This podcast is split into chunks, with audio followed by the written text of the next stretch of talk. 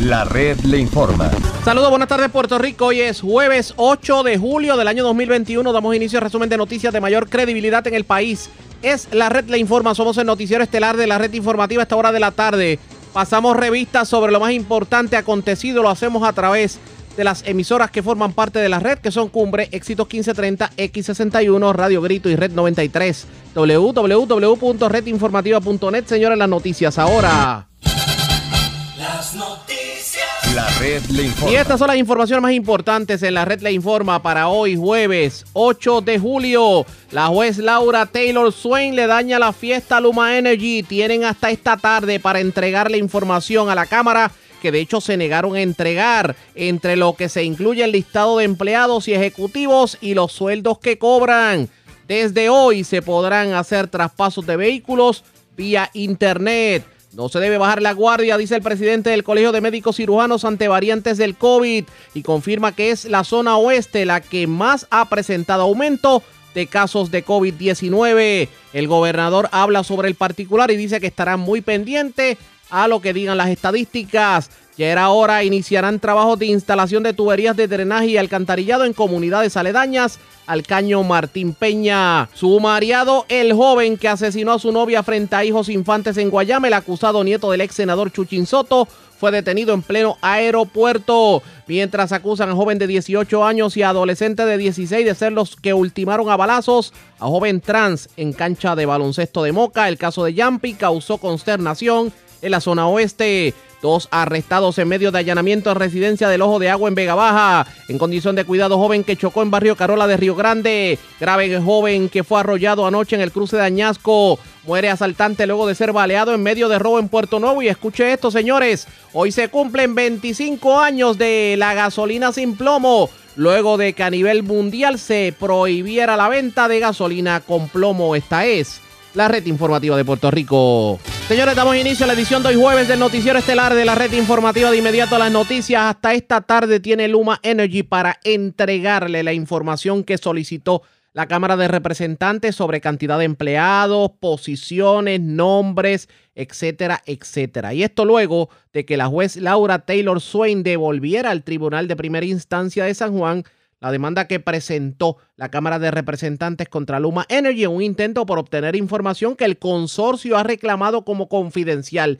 De hecho, Luma Energy no quiso dar ningún tipo de información a la Cámara de Representantes. Ellos fueron al tribunal, hubo una decisión del tribunal de primera instancia, pero los directivos de Luma recurrieron a la juez de quiebra alegando que esta información de alguna manera lo que pretendía era, o la solicitud de información, era como que torpedear el que Luma Energy pudiera hacer buenos negocios en Puerto Rico. Pues la juez Laura Taylor Soy le dijo, no, Nines, esto va a primera instancia, tienes que entregar la información. Y si esta tarde no entrega la información, estarían incursos en desacato los directivos de Luma Energy. Tenemos cobertura completa sobre el particular. Vamos a iniciar escuchando las declaraciones que diera precisamente quien solicitó la información, el representante Luis Raúl Torres sobre el particular.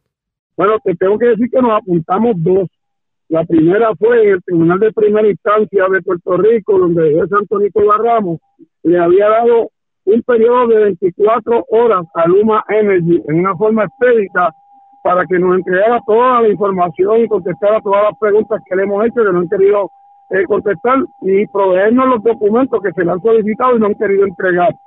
Ellos entonces usaron un subterfugio y fueron al Tribunal de Quiebra Federal a tratar de hacer ver que como ellos administraban la autoridad, que eso afectaba los activos de la autoridad y, afectaba el plan eh, para el pago de la deuda y la juez Taylor le dijo que eso lo habían tratado de forzar porque ella no tenía jurisdicción para atender la fiscalización de la Asamblea Legislativa de Puerto Rico eh, y que por eso ella devolvía el caso al Tribunal de, Primera Instancia eh, de nuestro país para que el caso siguiera y ellos respondieran a la orden del tribunal local. Ellos tienen 24 horas. Se supone que al día de hoy, si Luma no nos entrega la información que se le ha requerido, nuestro abogado acudirá nuevamente ante la sala de juez Anthony Cuevas para que se cite por desacato al presidente de Luma Energy y el juez entonces eh, tenga que someterlo al proceso de desacato y a eh, ¿verdad? investigar por qué no han entregado los documentos y si uno entiende que están desacatando y que están en día para no entregar los documentos, pues puede ir hasta hasta con cárcel por, por un desacato del tribunal. Oiga, ¿cuál es, ¿cuál es esa información que ustedes pidieron y que tanto Luma se niega a entregar? Hay mucha información. Eh, en, en primera instancia está decirnos que los nombres de todos los empleados que ha contratado Luma Energy, principalmente los que vinieron de la Autoridad de Energía Eléctrica a trabajar con Luma, para nosotros ver si realmente ellos tienen la cantidad de empleados suficiente para atender las seis áreas de servicio que le contrató la Autoridad de Energía Eléctrica para administrar en, en gran parte la, la que es principal, que es la transmisión y distribución de energía, que tú sabes que están habiendo más apagones constantemente en todas partes de Puerto Rico y hay pueblos que han estado hasta más de ocho días sin servicio de energía eléctrica, como el caso de Maricao, donde prácticamente todo el pueblo está oscuro por ocho días. Y Luma no tiene las brigadas que aparezcan a resolver esos problemas. Ellos le han dicho incluso al alcalde que no tienen brigada para ir a atender esas situaciones los fines de semana y de noche. Nosotros queremos el servicio al cliente. ¿Cuál es el plan que tienen para atender las emergencias? ¿Dónde, dónde están esas brigadas distribuidas? ¿Dónde están los call que tienen para atender las llamadas de, de los clientes y las querellas? Y hemos pedido información financiera de la compañía, incluyendo los salarios de los altos ejecutivos de Luma Energy. Y ellos se han negado a darnos toda esa información y ya fue ordenado por el tribunal a entregárnosla. Hay mucha otra más información que se le está solicitando en áreas técnicas que tienen que someternos, eh, los planes de emergencia que tienen y otro, otra información pertinente que ellos se han negado a entregar. Y sobre todo, ¿cuánto cobra cada ejecutivo? Y, y exactamente, el mismo Juan David se ha negado a decirnos cuánto se le paga a este. Yo, mi estimado le está pagando más de un millón y medio de dólares por, por dirigir eh, esa ve, ve, ¿cu- compañía. ¿Cuánto me dijo? Más de un millón y medio al año. Sí, sí, con gran probabilidad, sí. ¿Usted no cree que estamos, Él- él- usted y yo estamos en la cobraba, profesión él- equivocada?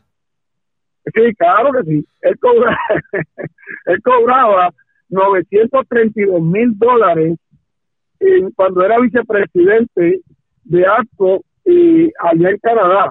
Así que si él vino para acá en calidad de presidente de la compañía, que se ha tenido que trasladar a Puerto Rico y permanecer aquí, su, su package tiene que superar el millón y medio de dólares. Dígame algo, ¿cuál es la importancia de que ustedes soliciten esta información? ¿Por qué es tan necesaria? que porque Juan Davis era vicepresidente en ACO, que es la- una de las compañías matrices con el 50% de lo que es Luma en Puerto Rico, ¿verdad? En activo, en- eh, es propietario con ese 50%.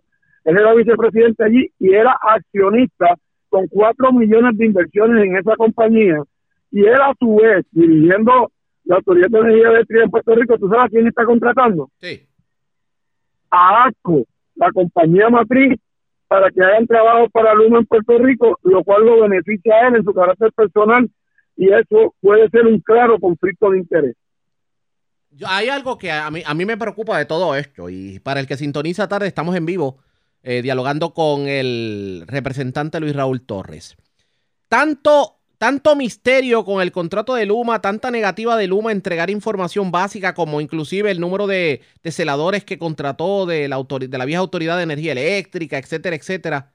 Eh, ¿Y dónde está la fiscalización por parte del gobierno central y por parte de los que se supone que mantengan algún tipo de vigilancia a lo que es el que se cumpla el contrato con el gobierno central? Bien, gracias, ninguna. Te voy a explicar. Se supone que Fermín Fontanes, que es el director ejecutivo de la Autoridad de Alianza Público-Privada, sea el que le esté exigiendo cuentas directas a Luma Energy de acuerdo al contrato que se estableció de acuerdo a la ley.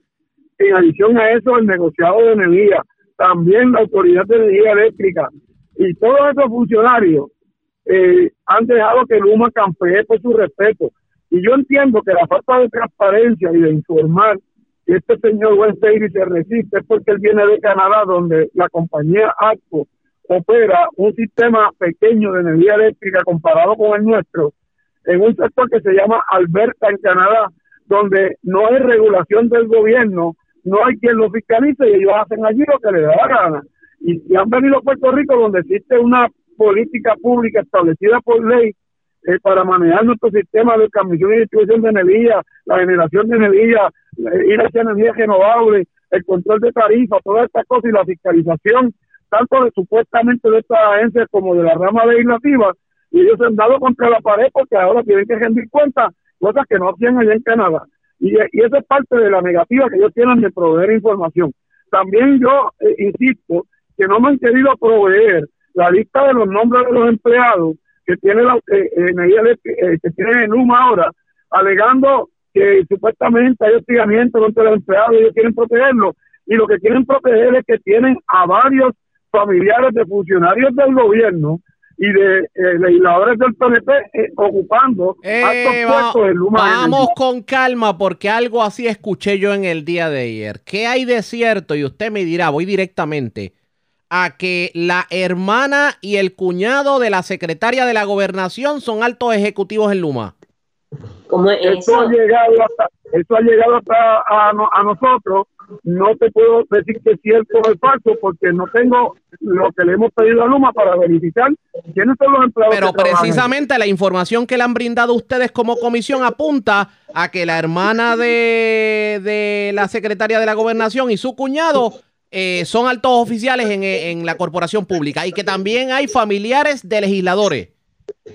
Eso es correcto, eso es correcto. Ha llegado esa información hasta nuestra comisión. Y eh, esto sería, esto sería escandaloso definitivamente si se confirma. Yo vuelvo y te digo, nosotros hemos estado solicitando esa información a Luma desde las primeras vistas que viene el señor Westein el 21 de marzo.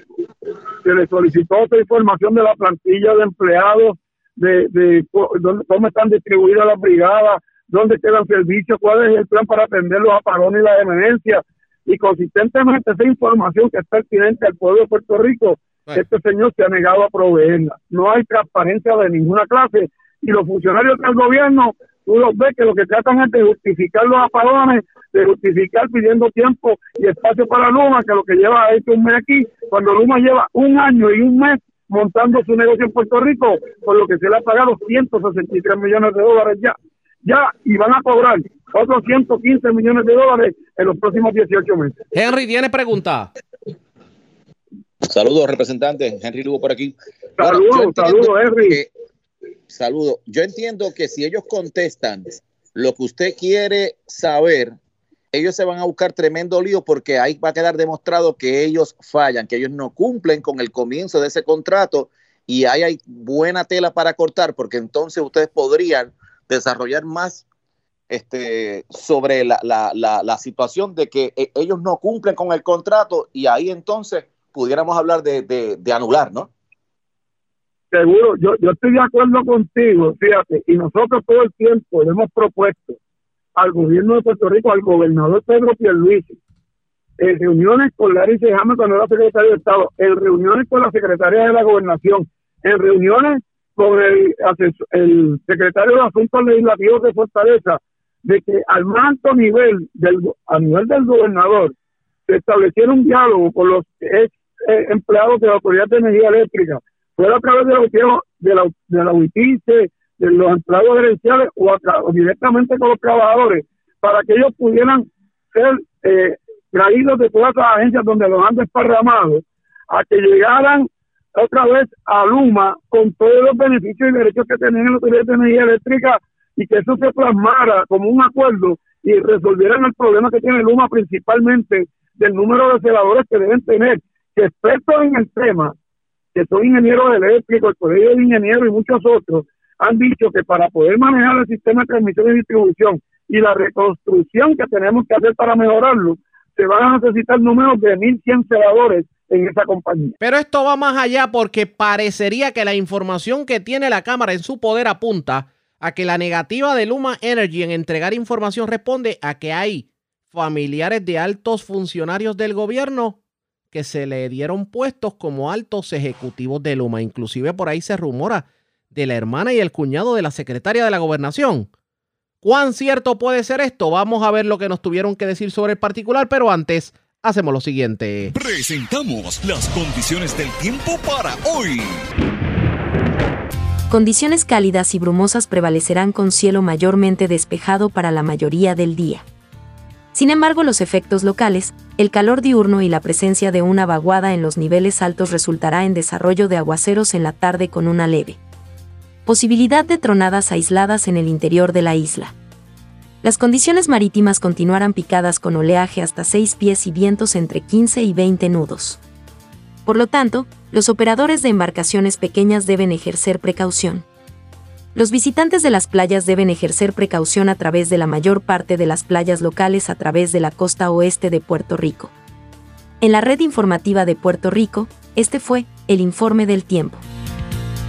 La red le informa. Señores, regresamos a la red Le Informa. Somos el noticiero estelar de la red informativa. Gracias por compartir con nosotros.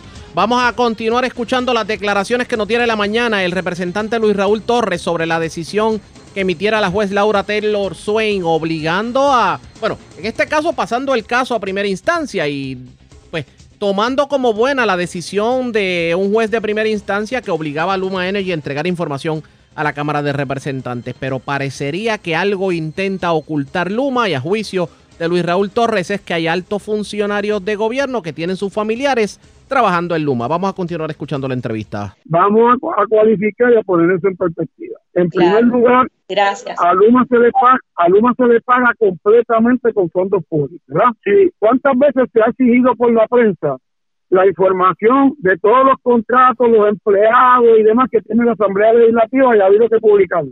Miles de Les veces. pregunto yo a ustedes, ¿cuántas veces? Miles de veces. Miles de veces. Y, y se ha publicado esa información. Y no se ha publicado solamente los nombres, se ha publicado los puestos que ocupan y los salarios que ganan, ¿correcto? Correcto. porque eso es, eso es información pública y se le paga con fondos públicos. Estos empleados de, de Luma se les paga con fondos públicos, se les paga con el dinero que el pueblo de Puerto Rico paga de la tarifa. Así que es información pública. Eso es lo primero. En segundo lugar, no hay riesgo porque ya, mire, ¿quién no sabe quiénes son los empleados que se fueron de, de la de la Autoridad de Energía Eléctrica a trabajar con Luma? Que la mayoría eran empleados de la UITICE, eran millonados de la UITICE. Eso lo saben todos los trabajadores de la autoridad. A mí me llegan todos los días eh, nombres de todos los que trabajan allí, los puestos que ocupan y demás. Eso no es un secreto. Yo no sé por qué Luma no ha querido entregar.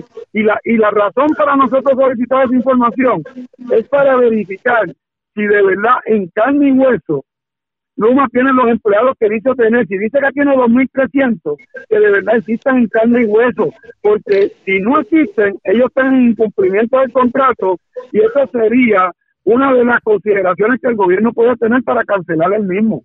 Ahora, que si la información llega y hay información allí sensitiva, información que tengamos que proteger, sea porque Luma nos levante bandera, o sea porque el tribunal nos diga que tengamos cuidado en confidencialidad sobre esa información, claro que la vamos a retener en forma confidencial, porque eso lo hemos hecho en otras investigaciones que yo he dirigido en la Asamblea Legislativa, desde que yo llegué la primera vez a la Asamblea Legislativa, investigué Plaza Universitaria, investigué edificio y investigué la quebrada chiclana, y, yo vi hasta planillas de los desarrolladores de toda esa gente, y la información nunca se filtró porque eso se puede proteger confidencialmente. Oiga, eh, precisamente eh, iba, iba en, en cuanto a eso, en cuanto a los empleados. El, el hecho de todas las averías que estamos viendo que no se están atendiendo a tiempo, esto es demostrativo de que Luma Energy a su juicio no tiene el, la cantidad de celadores que asegura tener. Bueno, mira, ellos me informaron a mí en, la vista pública última que vino en y en un documento escrito que ellos tenían alrededor de 400 personas que trabajaban en el área de energía eléctrica. No dice que son celadores, dice en el área de energía eléctrica. Y entonces dice que de esos hay 200 que son los que trabajan con líneas de alto voltaje. Eso es lo que yo entiendo que pueden ser celadores.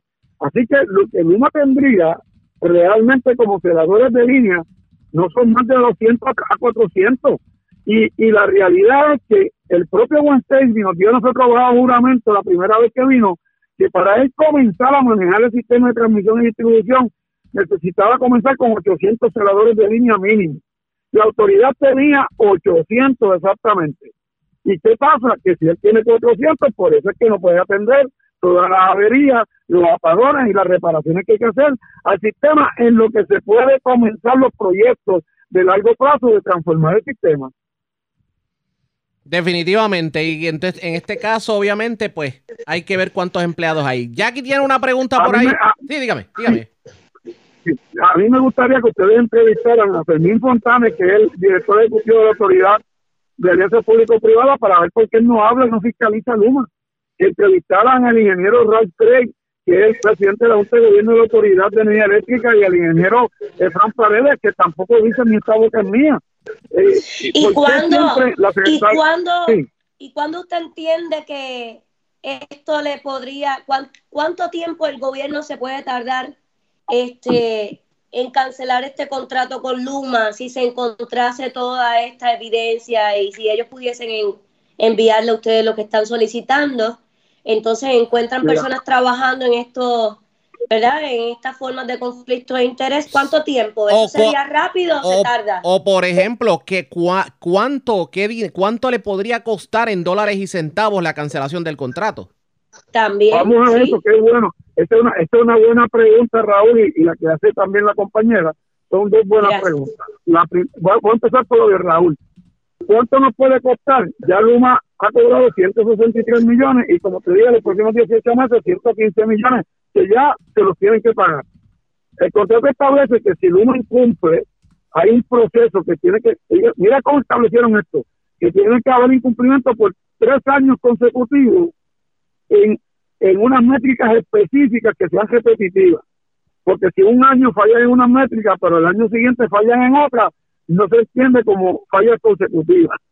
Pero cuando tú tienes un contrato que no sirve, que, que, que de verdad el incumplimiento puede ser de grandes proporciones, el gobierno podría acudir al tribunal e invalidarlo y tendría que pagar la penalidad que es darle 60 millones de dólares adicionales a Luma para que se vaya.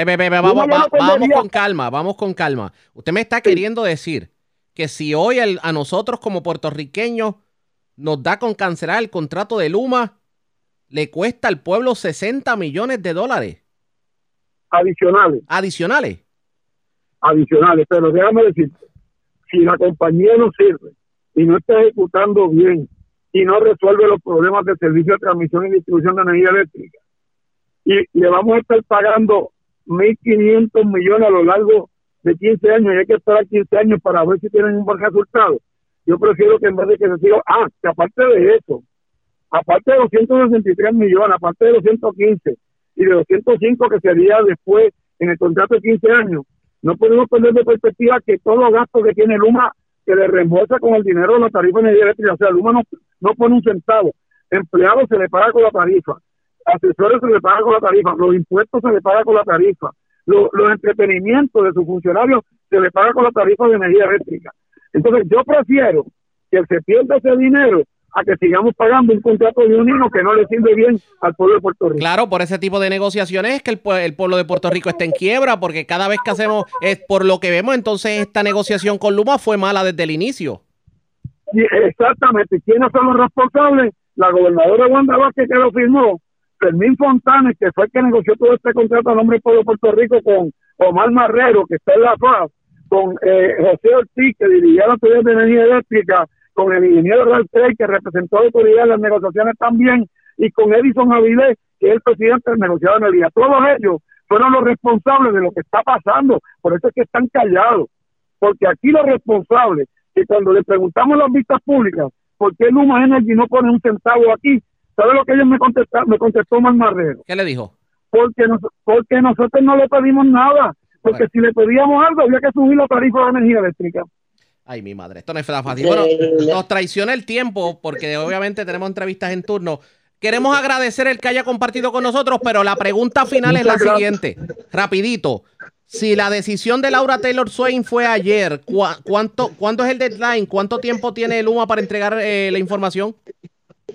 El día de hoy. Si, esta tarde, a eso de las tres, no hemos recibido co- comunicación de Luma, ni nos traen los documentos, nuestros abogados con el tribunal para pedir que se cite al tribunal al presidente de Luma Energy, pena de sacar. Expresiones de Luis Raúl Torres. A esta hora de la tarde estamos esperando precisamente que se certifique que en efecto llegó esa información por parte de Luma a la Cámara de Representantes o de lo contrario vamos a estar hablando mañana en el noticiero de, pues, digamos que un pedido, una solicitud al Tribunal de Auxilio para de- declarar incurso en desacato a Luma Energy. ¿Qué terminará ocurriendo? Pendientes a la red informativa. La red le informa. Cuando regresemos, señores, ahora se pueden hacer los traspasos a través del Internet. Hablamos con la secretaria del Departamento de Transportación y Obras Públicas luego de la pausa. Regresamos en breve.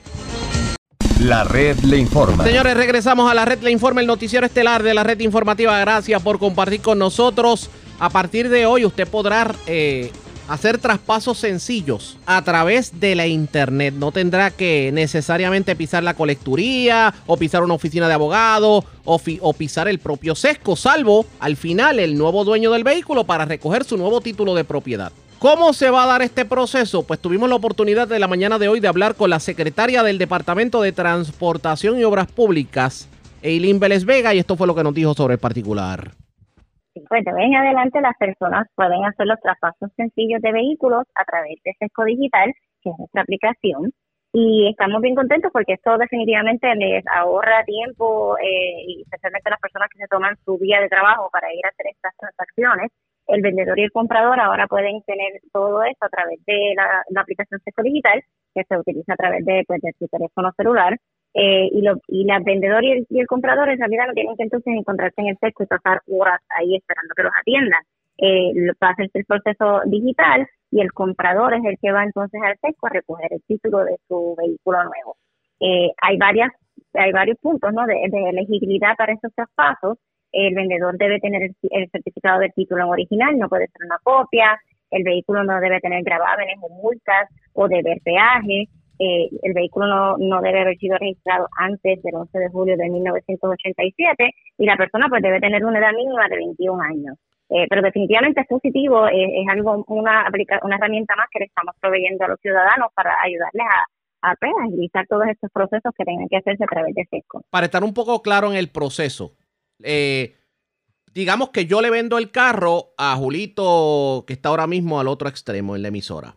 Eh, nosotros tendríamos que estar conectados simultáneamente en una máquina o lo podría hacer, lo podríamos hacer en un mismo lugar. Esa es la primera pregunta.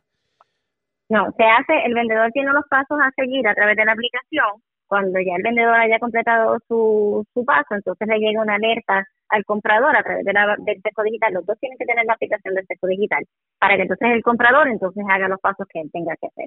Pero definitivamente, pues, no tienen que estar los dos uno al lado del otro, pero sí tienen que tener ambos la aplicación Sesco Digital. El vendedor tiene unos pasos y el comprador tiene otros para que puedan completar el proceso. A eso precisamente iba porque obviamente la aplicación Sesco Digital es para teléfonos inteligentes, pero por ejemplo hay personas que hacen ese tipo de gestiones a través de la, de la computadora como tal, del internet y obviamente en este caso sería acceder a la página de Ditop en Sesco Digital. Exacto, tiene que ser a través de Sesco Digital. Al momento todo lo hacen a través de la plataforma digital que está en los teléfonos inteligentes. Entiendo, o sea que no se puede hacer por la computadora todavía, todo, todo por los teléfonos. Exacto, a través de la aplicación de Sesco Digital. de Sesco Digital. Entonces, cualquier, la, el proceso de juramentación, obviamente, en este caso se daría precisamente porque ambos van a tener el acceso al Sesco Digital. Exactamente, a través de la plataforma, como ambos están conectados, en la parte que el comprador eh, eh, tenía el área de firma de notario o funcionario autorizado, eh, se incluye el texto que dice texto digital eh, DTOP y así entonces se completa esa parte. O sea, que esta parte no, no necesita que entonces vayan los dos y hagan la juramentación la, o, la, o, la, firma de notario. ¿Hay que someter algún tipo de documento digitalizado que implique sacar fotografía con el celular? Bueno, sí tiene, hay que hacer unos pasos donde tiene que ir este, eh, proveyendo información, eh, así como el título del vehículo eh, y otros documentos que le pide la aplicación para que entonces pueda completar el proceso el vendedor y el comprador. El pago de, obviamente, los sellos se haría a través de la página también del Sesco Digital. Sí, a través de Sesco Digital se hace la compra de los sellos digitales. El costo también está todo incluido a través de la página para que ellos puedan hacerlo todo digital. Y entonces... El costo son 15 dólares más 2 dólares de sello. 15 dólares más 2 de sello. Y le pregunto sobre, sobre el particular. Tan pronto acabe ese proceso, entonces el mismo sistema le daría una cita con día y hora para que, para que la persona simplemente vaya a recoger la licencia. ¿De eso que estamos hablando? Exacto, exacto. Una vez se haga el proceso, el comprador saca la cita a través de Sesco Digital también para entonces ir y recoger el título del vehículo al Sesco que coja. Obviamente esto sería un proceso bastante rápido en el Sesco. Eso es lo que se supone que sea así. Nosotros tenemos turnos de cada 15 minutos, algunas transacciones se toman más tiempo, pero por eso mismo estamos controlándolo todo a través de citas eh, y pues debido a la pandemia pues vamos a continuar con este proceso para entonces poder controlar que las personas no tengan que pasar cuatro o ocho horas en el sesco, ¿no? Que sea un proceso eh, relativamente fácil. Me imagino que están preparados para la avalancha de personas que van a entrar desde hoy a la página, tomando en consideración la gran cantidad de vehículos, porque se hicieron muchas transacciones de vehículos en medio de la pandemia y no se lograron los traspasos. ¿Están preparados para esa avalancha? Sí, hay capacidad. Hablamos con nuestro equipo técnico precisamente de esa pregunta porque ya no las hicieron y nosotros queremos que para las personas, si les decimos que pueden hacer algo para agilizar el proceso y ser más eficientes, pues que nosotros podamos proveerle eh, esa eficiencia de inmediato, ¿no? Siempre hay eh, momentos en que cuando es un sistema nuevo operativo, pues tenemos que hacer algunos ajustes y algunas modificaciones. Por eso le pedimos al ciudadano que si está teniendo algunos problemas, nos contacten para nosotros saber qué debemos, este, si debemos arreglar algo. Pero el sistema tiene redundancia en la nube para que automáticamente se pueda añadir capacidad. Así que sí, estamos preparados para todo ese volumen que, que ha estado entrando. Nosotros estamos eh, atendiendo a través de la aplicación alrededor de 1.33 millones de personas. Esos son los usuarios de Sesco Digital actualmente. Si la persona no tiene el título de propiedad de manera física o, por ejemplo, su vehículo tiene algún gravamen, como por ejemplo de dealer y ese tipo de cosas, tendría que entonces hacer esos procesos primero antes de entonces involucrarse en un proceso de traspaso digital. Exacto, tiene que tener el certificado del título original y tiene que tener el carro saldo, no, puede tener gravámenes, no puede tener multas de peaje, eh, todas esas cosas tienen que estar eh, eh, claras antes de que pueda hacer el proceso. Secretaria, me parece que esto es uno de los logros más grandes en medio de lo que es la digitalización dentro del Departamento de Transportación y Obras Públicas, porque es la transacción, aparte de las licencias, que más patrocinio tiene por la ciudadanía, o sea, que más solicitada es por la ciudadanía. ¿Qué opinión le merece esto? ¿Cómo, ¿Qué pasa por su mente? No, yo estoy eh, muy satisfecha. Estas son innovaciones que nosotros vamos dando, eh, son grandes pasos que, que benefician a todos los que están utilizando estas plataformas. Eh, son herramientas adicionales. Todos nosotros tenemos vidas bien ajetreadas.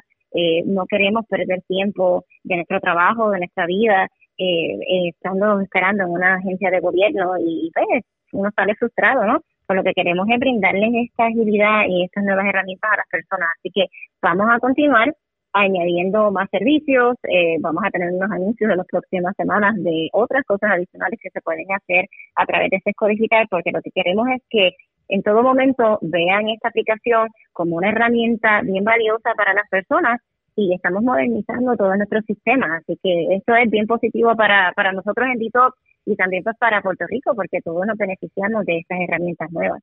Hay otro de los procesos que tiende a ser uno bien fácil y las personas, han, y se lo dejo como asignación, las personas pues preferirían hacerlo de manera virtual y me parece que no es algo tan complicado. Y es el, el, por ejemplo, cuando uno tiene una serie de vehículos en su registro, en su registro allá en DTOP, y son vehículos que o ya se convirtieron en chatarra o no existen, que hay que darlos de baja ese proceso eventualmente se podría hacer digital? Yo considero que muchos de los procesos, si no todos, se pueden trabajar digital siempre y cuando tengamos los parámetros de seguridad. Eh, pero sí es una buena asignación que podemos discutir con nuestro equipo de tecnología, eh, porque sí tenemos esa situación. Hace poco un ciudadano me dijo que, tenía un vehículo que aparecía en su registro eh, de hace muchos años y ese vehículo no lo tiene. también nosotros nos ayuda a saber qué vehículos no deben estar registrados para entonces nosotros si, hay un vehículo registrado tenemos que tener marbetes suficientes para esos vehículos. Así que para nosotros también es beneficioso que si un vehículo ya no está usado, que ya es chatarra, se saque del sistema para nosotros no contar con que ese vehículo está activo. Digo, le hago la pregunta porque le voy a dar un ejemplo. Yo tengo tres en mi registro que son vehículos de la década de los 90. Yo los saqué en el 2007 con el proceso tradicional que es la declaración jurada, los 40 dólares, y en, esa, y en esas actualizaciones del sistema David que antes daban tanto dolor de cabeza, nuevamente aparecieron los vehículos y hasta el día de hoy. Oye, parece interesante, podríamos, este es un caso que usted no debe escribir, y ya me lo dijo, así que ahora podemos hablar con nuestro equipo porque estas cosas deben estar pasando a muchos ciudadanos. Sí. Así que lo que queremos es que eso se pueda eh, aclarar, porque definitivamente para nosotros también es importante que no tengamos esos vehículos en el registro si ya no existen. Ha sido un éxito, y con esto cierro, porque sé que tiene compromiso. ¿Ha sido un éxito para el DITOP el sacar las licencias de aprendizaje vía virtual? Sí, estamos muy contentos con este programa también. Definitivamente, esto es otro de, las actualizaciones que hemos hecho que, ha tenido mucha acogida. Eh, hay un promedio de exámenes virtuales de 600 a 800 exámenes diarios eh, ya se han aprobado alrededor de 12.500 exámenes. Eh, tenemos unos que, que han tomado, hemos, dado alrededor de 15.000 exámenes, pero han aprobado alrededor de 2.500 exámenes, así que sí hay algunas personas que no han podido pasar el examen virtual. Eh, hemos enviado los certificados. Esta semana, precisamente, y también esto es una de las actualizaciones al sistema, vamos a tener la opción de que la persona pueda bajar el certificado de que pasó el examen a través de la plataforma, porque lo que estábamos viendo era que algunas personas eh, se les iba el mensaje, eh, se les iba el certificado a su bandeja de, de bulk o junk mail y no reciben el certificado, o si su email estaba erróneo no le llegaba el certificado. Así que lo que queremos es que la persona tenga control y que si pasó el examen con su número de cita y el email, pueda entonces entrar a la plataforma y bajar la persona, aunque él mismo, él o ella mismo pueda bajar entonces el certificado de, que pasó el examen e ir a recoger entonces la licencia de aprendizaje a CESCO. Así que definitivamente ha tenido muchísima acogida este sistema de, examen virtual. Expresiones de la secretaria de Obras Públicas, Eileen Vélez Vega. Así las cosas, desde hoy usted puede hacer el traspaso si vende su vehículo a través de la Internet. La red le informa. A la pausa, cuando regresemos las noticias del ámbito policíaco más importantes acontecidas, entre las que tenemos que destacar, tenemos que dar más información sobre eh, la erradicación de cargos criminales contra el nieto del Chuchin, del ex senador eh, Chuchin Soto, que de hecho es el que aparentemente confesó el asesinato de una joven en, la urbanización Praderas de Guayama. También tenemos que hablar sobre otros incidentes violentos ocurridos en las últimas horas. Se reportó un accidente grave en el barrio Carola de Río Grande con un joven. También se reportó un robo eh, en la calle Loíza, en la zona de Santurce. Una persona murió en medio de un robo en Puerto Nuevo y también se encontró una persona muerta en la subestación de la Autoridad de Energía Eléctrica en el sector Corozo de Cabo Rojo. Varias personas arrestadas por eh, ley de armas en la zona de Aguadilla. Y pues también hay otro accidente que se reportó, un hit and run, aparentemente de carácter fatal en la zona de San Juan. Es lo próximo, vamos a la pausa, regresamos en breve con eso y más aquí en el noticiero estelar de la red informativa. La red le informa. Señores, regresamos a la red le informa. Somos el noticiero estelar de la red informativa, edición de hoy jueves. Gracias por compartir con nosotros. Les reportamos ayer en el noticiero que la policía arrestó a Kevin Soto Vázquez, un joven de 18 años, quien luego de ser detenido aparentemente confesó el asesinato de Sandra Inés Bones Roque, es la joven que fue asesinada el pasado lunes en presencia de sus hijos infantes en la urbanización La Pradera de Guayama. En lo que las autoridades confirmaron se trató de un incidente de violencia de género. En la tarde, entrada a la noche, hubo una conferencia de prensa por parte del jefe de la policía, Antonio López Figueroa, y pues habló precisamente sobre el caso. De hecho, al joven le, eh, le impusieron una fianza de 2.5 millones de dólares, la cual obviamente no pudo prestar y está ingresado en la cárcel regional de Bayamón. Vamos a escuchar parte de lo que fue esa conferencia de prensa por parte del jefe de la policía, Antonio López Figueroa. La víctima Sandra recoge en horas de la, noche, a las 10 de la noche, en, Burger King de Arroyo, a Kevin Soto. Luego eh, pasan a la organización Pradera en Guayama. Ahí surge una discusión entre ambos dentro del vehículo.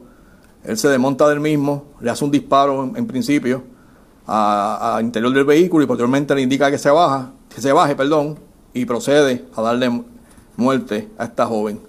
Estos hechos son sumamente lamentables. Por este medio quiero soltarle a toda mujer que tenga conocimiento de que existe algún patrón de maltrato o de impulsividad por parte de su pareja que lo denuncie a la autoridad y no permita que esto vuelva a ocurrir. La Policía de Puerto Rico daba énfasis a este tipo de casos, a este tipo de asesinatos. Estamos comprometidos, tanto con el gobierno de Puerto Rico como con la orden ejecutiva emitida por el honorable gobernador. Y es política pública de la Policía de Puerto Rico trabajar con todo caso donde una mujer ya sea secuestrada, esté desaparecida y lamentablemente sea asesinada.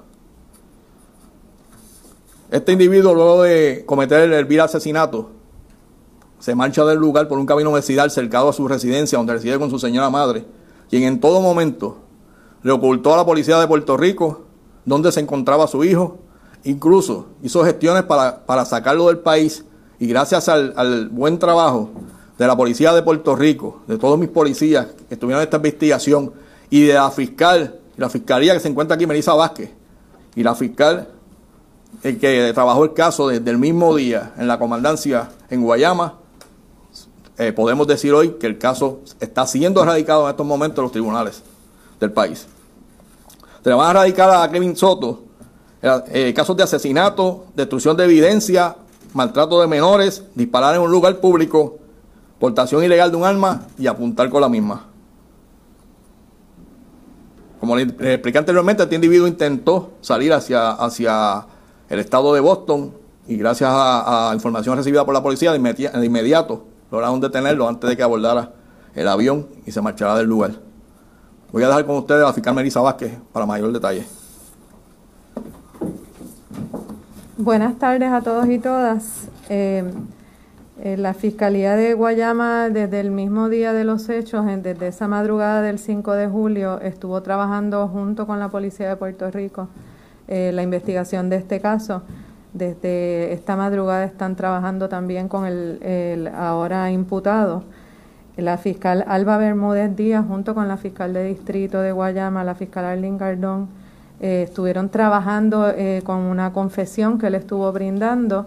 Y gracias a que terminaron con toda esa investigación es que se están dando, se está haciendo la erradicación de los cargos que mencionó el comisionado ahora mismo.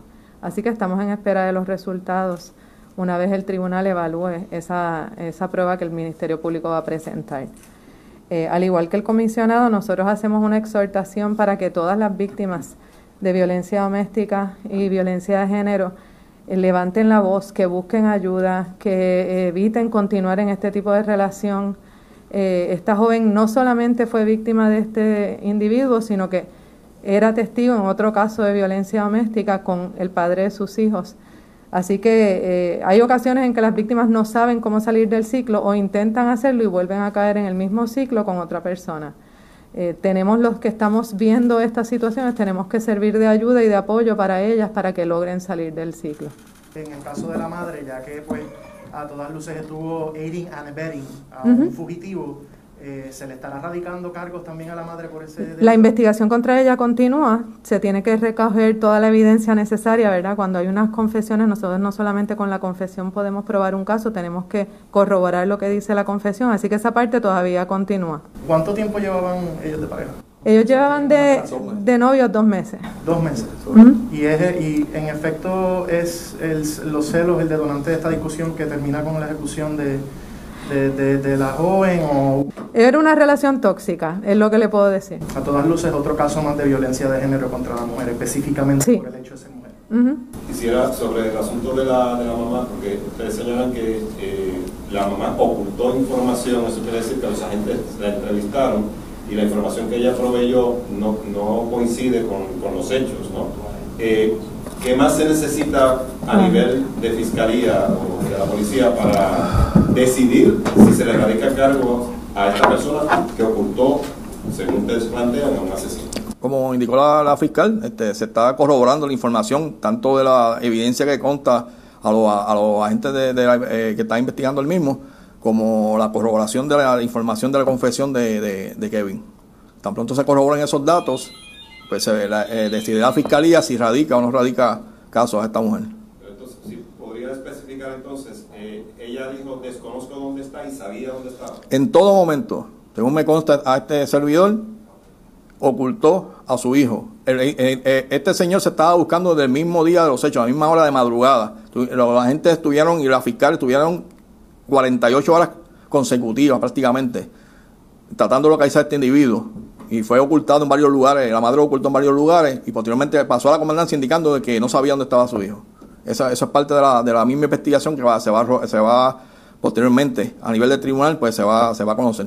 Y perdón que regrese entonces sobre lo mismo, ¿se necesita algo más a, nivel práctico como para que las autoridades decidan radicar cargos contra esta persona? Eso es lo que se está evaluando qué es lo que se necesita para completarlo y poder radicarle. ¿Y cuáles serían los cargos fiscal que procedería contra la madre de este joven? Encubrimiento, encubrimiento. Va a depender de todo lo que se pueda corroborar. Sí. Varias personas se fueron entrevistadas que estaban en el círculo de amistades de la joven, eh, proveyeron e- esa información y, y dado, dado lo, lo que surgió de la misma, pues se comenzó la búsqueda de este individuo. ¿Cuál razón da él para haber hecho lo que hizo? No, no voy a informar sobre eso, pues es parte de su confesión, ¿verdad? Y no queremos afectar el caso a nivel de tribunales para lograr la convicción del mismo. ¿Un arma de fuego en o cerca del centro? Sí, correcto, ocupó- eh, fue, fue ocupada arma de fuego, se ocupó el celular de ella, también que él lo lanzó a, a un, a un- a un techo, una residencia. Toda esa evidencia cuenta de la policía, mucho antes de que este individuo decidiera entonces, fuera arrestado y decidiera prestar confesión. ¿Entienden ustedes que en su escapada a él se le cayó el arma o él lanzó el arma pensando? Eso es parte, parte de la investigación que va a, salir- va a surgir posteriormente. Entonces, cuando usted señala que se hicieron gestiones para que él eh, abandonara la jurisdicción, la detención, ¿cuáles fueron las circunstancias de la detención de este joven? ¿El aeropuerto? Estamos en el aeropuerto, exactamente en el aeropuerto, en la entrada, para, para entrando al avión, inmediatamente la policía lo detuvo. Lo detuvo, entonces el personal de Guayama bajó y lo, y lo asumió la custodia del mismo. ¿Cómo se dio esa intervención? de que iba a abandonar Correcto, sí, nos llevó información a la policía, inmediatamente nos comunicamos con el aeropuerto eh, para poder dar con, con- con el paradero de él. Pero esto es una confidencia privada, si se puede llamar así, en el sentido de que fue alguien de la comunidad que se comunicó con la policía o es parte del sistema que ustedes tienen en el aeropuerto precisamente para poder a- a- atrapar fugitivos cuando están tratando. Queremos agradecer por este medio a toda la ciudadanía que cooperó en este caso. En este tipo de casos la ciudadanía es desprendida en ese sentido y nos llega, nos, nos da mucha información por mínima que sea y nos ayuda a nosotros a dar tanto con, ¿verdad? como pasó con este caso, que nos dieron la información, inmediatamente la policía movilizó su personal para, para dar con el arresto de este individuo. Yo quiero preguntar sobre los otros casos de la expareja padre de los dos menores que estaban en el vehículo en ese momento. ¿Qué va a pasar con esos Sí, voy? Uno del 2019 y uno del 2020. voy a dar a la fiscal que comente relacionado a eso. Sí, eh, el caso del 2019 es donde eh, él había sido encontrado culpable, eh, se le revocó la probatoria que se le había otorgado ante la erradicación de los nuevos cargos. Esos nuevos cargos están pendientes de juicio y la Fiscalía de Guayama está haciendo todo lo que está a su alcance para poder continuar con la litigación del mismo, aún con, no- sin tener eh, disponible a la perjudicada. Sea que van a continuar. Sí, esa es nuestra intención. Porque se había hablado eh, eh, de que se iba a llegar a un acuerdo en ese caso. En ese caso, la defensa había renunciado a la vista preliminar con miras a un acuerdo. Eh, en estos momentos, si se da el acuerdo, bien, si no se da el acuerdo, el Ministerio Público va a estar listo para entrar a ver el caso. Lo cierto es que en efecto se llevó a cabo a la vista de regla 6, se encontró causa, dos millones y medio de fianza se le impusieron al joven. Este se encuentra sumariado en estos momentos en la cárcel regional de Bayamón. Más noticias del ámbito policiaco en nuestra segunda hora de programación, pero antes hacemos lo siguiente. La red le A la pausa cuando regresemos. Vamos a vamos primero a identificar nuestra cadena de emisoras en todo Puerto Rico y regresamos con más en esta edición de hoy jueves del noticiero estelar de la red informativa. La red le informa. Señores, iniciamos nuestra segunda hora de programación. El resumen de noticias de mayor credibilidad en el país es la red Le Informa. Somos el noticiero estelar de la red informativa, edición de hoy jueves 8 de julio. Vamos a continuar pasando revistas sobre lo más importante acontecido. Lo hacemos a través de las emisoras que forman parte de la red, que son Cumbre, Éxitos 1530, X61, Radio Grito y Red 93, www.redinformativa.net. Señores, las noticias ahora. Las noticias. La red informa. Y estas son las informaciones más importantes en la red Le Informa para hoy jueves 8 de julio. La juez Laura Taylor Swain le daña la fiesta a Luma Energy. Tienen hasta esta tarde para entregarle información a la Cámara que de hecho se negaron a entregar entre lo que se incluye el listado de empleados y ejecutivos y los sueldos que cobran. Desde hoy se podrán hacer traspasos de vehículos vía internet. No se debe bajar la guardia, dice el presidente del Colegio de Médicos Cirujanos ante variantes del COVID y confirma que es la zona oeste la que más ha presentado aumento de casos de COVID-19. El gobernador habla sobre el particular y dice que estará muy pendiente a lo que digan las estadísticas. Ya era hora, iniciarán trabajos de instalación de tuberías de drenaje y alcantarillado en comunidades aledañas al caño Martín Peña. Sumariado el joven que asesinó a su novia frente a hijos infantes en Guayama, el acusado nieto del ex senador Chuchín Soto, fue detenido en pleno aeropuerto, mientras acusan a joven de 18 años y adolescente de 16 de ser los que ultimaron a balazos a joven trans en cancha de baloncesto de Moca. El caso de Yampi causó consternación en la zona oeste. Dos arrestados en medio de allanamiento en residencia del Ojo de Agua en Vega Baja. En condición de cuidado, joven que chocó en barrio Carola de Río Grande. Grave joven que fue arrollado anoche en el cruce de Añasco.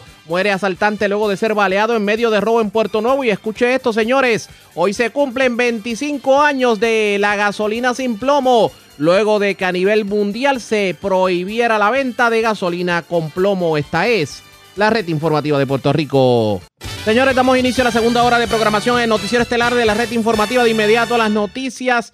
La variante Delta del coronavirus está dando mucho de qué hablar, tanto así que la Organización Mundial de la Salud está sugiriendo a los gobiernos a nivel mundial que no bajen la guardia en cuanto a medidas de distanciamiento y de mascarilla y salubridad. Pero obviamente en Puerto Rico se ha levantado mucho de eso. Y la pregunta es, ¿Qué debe pasar en Puerto Rico de ahora en adelante? Pues tenemos cobertura completa sobre el particular. Vamos a comenzar escuchando lo que dijo en la mañana de hoy el presidente del Colegio de Médicos Cirujanos de Puerto Rico, el doctor Víctor Ramos. Bueno, son, realmente hay muchas variantes, ¿verdad? Todos los días son variantes de, de, del COVID y de cualquier virus, ¿verdad? Esto, la, pero de las variantes de interés, pues sí, tenemos la, la delta en Puerto Rico, que es una variante que, que ha hecho estragos en otros lugares, eh, en India y está haciendo estragos en lugares especialmente donde no hay altos niveles de vacunación. En Estados Unidos, como son dispares la, las situaciones en Estados Unidos, donde están habiendo unos brotes importantes con el virus, son en, estos estados donde hay menos del 50% de vacunación, especialmente en el centro y el centro oeste, Missouri, Kansas City, Utah, eh, en esos en esos estados, ¿verdad? Y por eso es importante vacunarse. Las vacunas cubren contra las distintas variantes hasta ahora, ¿verdad? Pero puede haber algunas que no, pero hasta ahora cubren, incluyendo contra Delta, Así que es importante acelerar ese ritmo vacunación, porque si no va a seguir ocurriendo esto. Pero, por ejemplo, que nos pase lo de abril, que hubo un repunte con la variante alfa, que la británica, no debería ocurrir porque en abril no teníamos el nivel de vacunación que tenemos ahora. Pero puede haber en bolsillos de personas no vacunadas este eh, estos contagios que, eso está ocurriendo y ahora mismo eso está ocurriendo mucho en Chile que en Chile ahora es invierno verdad y allá a pesar de ser el país que más vacunación tiene en Sudamérica está teniendo brotes importantes en bolsillos de personas no vacunadas la preocupación me imagino que obviamente es que se den ese tipo de brotes en Puerto Rico, por lo tanto el llamado sigue siendo a la vacunación. Sí, a, vacunarse y, y está se investiga cada cosa. Por ejemplo, eh, hace uno, desde hace unos meses, eh, el lugar precisamente donde más se están viviendo gente y enfermando es el oeste.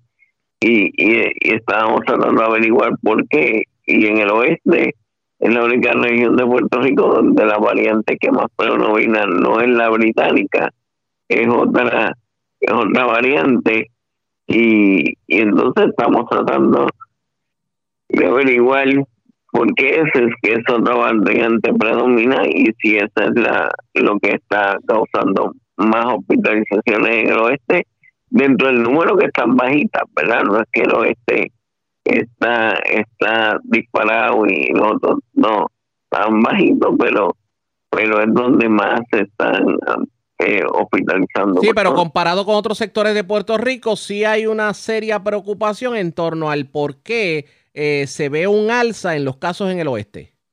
sí, eh, porque hay más casos en el oeste que en el resto de las regiones ahora mismo, sí. Cuando habla del oeste, ¿habla de qué sectores en específico, para si tiene conocimiento? es la región de Mayagüez de Salud, ¿verdad? Nosotros todos lo hacemos por las regiones de salud y en la región de Mayagüez, pero que cubre básicamente todo el oeste. Sí, que estaríamos hablando desde, desde por lo menos Guánica hasta por lo menos Isabela, en todo ese sector del oeste. Sí, sí, por ahí. Secretario, ya que estamos hablando de vacunación, hoy se habla de un evento de vacunación en donde, en donde el evento de vacunación se ha convertido en, en la loto.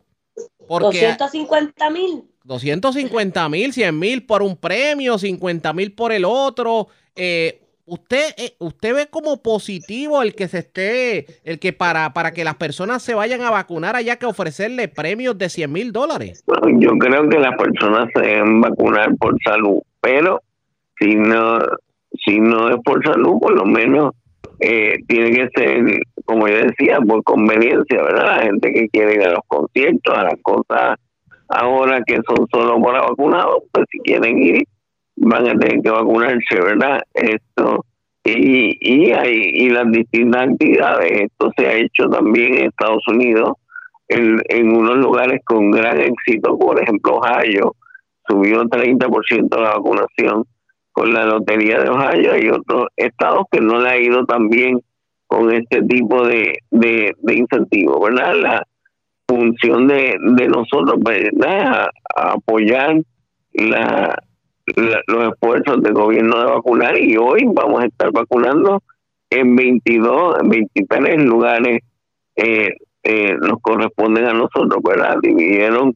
los, los pueblos por los distintos eh, proveedores y a nosotros nos toca eh, distintos pueblos del oeste donde nos toca a nosotros en Arroyo, pero en Arroyo, en Añasco, pero va a haber, sí, pues, pues, pues nada, en los 78 pueblos van a ver, nosotros tenemos eh, los distintos lugares del oeste, nos toca eh, Añasco y por ejemplo tenemos en Orocovis tenemos Toro Verde que además de del boleto por actividad al que se vacune, cada uno que se vacune le van a dar un raid de las atracciones de allá de Toro Verde en Orocovi. Así que, que ciertamente nuestra intención es que hoy sea un día de, de éxito y cooperaremos con el Departamento de Salud con el objetivo. Entiendo, vamos a ver si obviamente el, el, el proceso como tal se da de manera positiva eh, ¿Cuándo por fin usted entiende al paso que vamos que Puerto Rico debe lograr la inmunidad de rebaño, según su estimado? Nosotros esperamos que a final de julio, principios de agosto, lleguemos al 70% de la población hábil para vacunar, que son los mayores de 12 años. Esa es, la, esa es la población más difícil de vacunación, ¿cierto? No, bueno, los mayores de 12 años son todos los que podemos vacunar, ¿verdad? Ahora podemos vacunar de 12 hacia arriba. El grupo que más estamos eh, teniendo problemas para vacunar de 20 a 29. Sí, que estamos hablando de ya los jóvenes adultos como tal. Y ya llegamos al 70%, ¿no? Eh, no, no, estamos en 74% de una sola dosis y 63% segunda dosis. En la segunda dosis. Secretario, las, Secretario, las iniciativas que ha tomado el gobierno con esto de la flexibilización de la orden ejecutiva, ¿cómo las califica? Pues ciertamente estamos con, un nivel de, positividad bajito, ¿verdad? Era eh, el sitio de este tipo de flexibilidad y ver cómo anda. Lo importante es que lo estamos monitoreando de día a día, viendo cómo va la positividad y alertando, por ejemplo, eh, darnos cuenta que en el oeste más, más que en otro lugar, ese tipo de cosas lo monitoreamos de, de, día a día y, y si en algún momento esto empieza a, a tener unos números que no son apropiados, pues igualmente le diremos al gobernador eh, y al secretario de salud que, que hay que, tomar medidas. Eso fue lo que dijo hoy el secretario de salud, pero también el gobernador eh, Pedro Pierluisi, quien estuvo en medio de una conferencia de prensa en donde se habló sobre la construcción de varios proyectos de alcantarillado en comunidades cercanas al Caño Martín Peña, habló precisamente sobre todo esto de la, de la variante Delta del COVID, de la vacunación e inclusive de la lotería esa que se va a dar en cuanto al COVID, se en cuanto a la vacunación se refiere, que los que se vacunen el día de hoy participarán en un sorteo de 100 mil dólares. Esto dijo el gobernador sobre el particular. Pues los efectos están diciendo que es muchísimo más eh, transmisible, más peligrosa. Hay una orden ejecutiva porque suya porque eh, eliminó un montón de restricciones. Está pendiente a esta situación, que incluso se alguna dado. Sí, no, estamos vigilantes, pero realmente sabemos que la variante Delta está en Puerto Rico al igual que todas las otras variantes y, los casos tienen que ser muchos más de los que se han reportado. Eh, por otro lado, eh, los hospitales están totalmente bajo control. Ayer están prácticamente ya vacíos. Eh, de, pacientes de COVID. Ayer eran 37 cuartos ocupados, o sea, ese nivel es bajísimo. Lo que estamos viendo es que aunque sí se dan los contagios, no se están reflejando en hospitalizaciones. La razón es obvia, o sea, todos los que están vacunados están protegidos. Si, les, si se fueran a contagiar, los síntomas son bien menores. Entonces, ahora lo que estamos enfocados en la población que aún no se ha vacunado. Estamos muy cerca ya de la inmunidad de rebaño y lo que necesitamos es que toda la población coopere, el que no se haya vacunado, que se vacune. Eh, tenemos todas las vacunas necesarias eh, y esa es la solución, la solución es la vacunación. Por otro lado, la protección de, la ciudadanía eh, recae principalmente en la propia ciudadanía y en los propios comercios. Es decir, todos los que no están vacunados deben estar utilizando las mascarillas para protegerse a sí mismos. Y los que están vacunados, pues tienen la opción de no utilizarlas, particularmente cuando están en áreas libres, espacios libres. Así que eh, lo importante aquí es que sepamos, la, emergencia continúa, la declaración de emergencia no se quedó, eh, se quedó sin efecto, está en efecto. Eh, lo que sí es que ahora el Departamento de Salud tiene un rol más directo, más protagónico, como debe ser. Pero los niños de 9 a 11 años no están vacunados. Yo tengo mi casa. Bueno, eso es así a nivel, eso, es así a nivel mundial. en el caso de los niños, de igual manera, los síntomas cuando, cuando se contagian desafortunadamente cualquier niño que se contagie, la, por regla general no son tan fuertes como en la población adulta. Eh, se espera que en algún momento, eh, en los próximos meses, se puedan empezar a vacunar niños de 5 años o más. Todavía no estamos ahí, pero en el caso de Puerto Rico, la realidad es que eh, hemos sido muy afortunados, el pueblo ha cooperado, el gobierno ha sido muy estricto en todo momento, pero claro está, no podíamos mantener ese tipo de restricción para siempre porque eh, eso no se ha hecho en ninguna parte del mundo. O sea, y aquí eh, lo importante es estar vigilantes, lo estamos, el secretario de salud, todo el equipo de vigilancia y del departamento está pendiente, los epidemiólogos, entre otros, el, el, la división de investigaciones. Estamos haciendo lo que tenemos que hacer. Ahora, lo vuelvo y recabo, vacunación. Esa es la solución. Eh, y vamos a, utilizar todo lo que, todos los, métodos que podamos utilizar. Como ya saben, hasta una rifa está llevándose a cabo en el día de hoy eh, para pues incentivar a aquellos que por alguna razón tienen todavía renuencia eh, estamos yendo a los bolsillos, eh, a las iglesias, no estamos escatimando para lograr que se vacune la inmensa mayoría de nuestro pueblo para, para el bienestar de todo nuestro pueblo. Ahí aprovechó el gobernador para reaccionar a otros temas, entre ellos lo que tiene que ver con la juramentación de Ricardo Rosselló como delegado estadista luego de que el Tribunal de Apelaciones le abriera la puerta a poder juramentar a pesar de la impugnación de su candidatura. Sobre ese y otros temas habló el gobernador. Vamos a escucharlo, pero antes hacemos lo siguiente. Presentamos las condiciones del tiempo para hoy.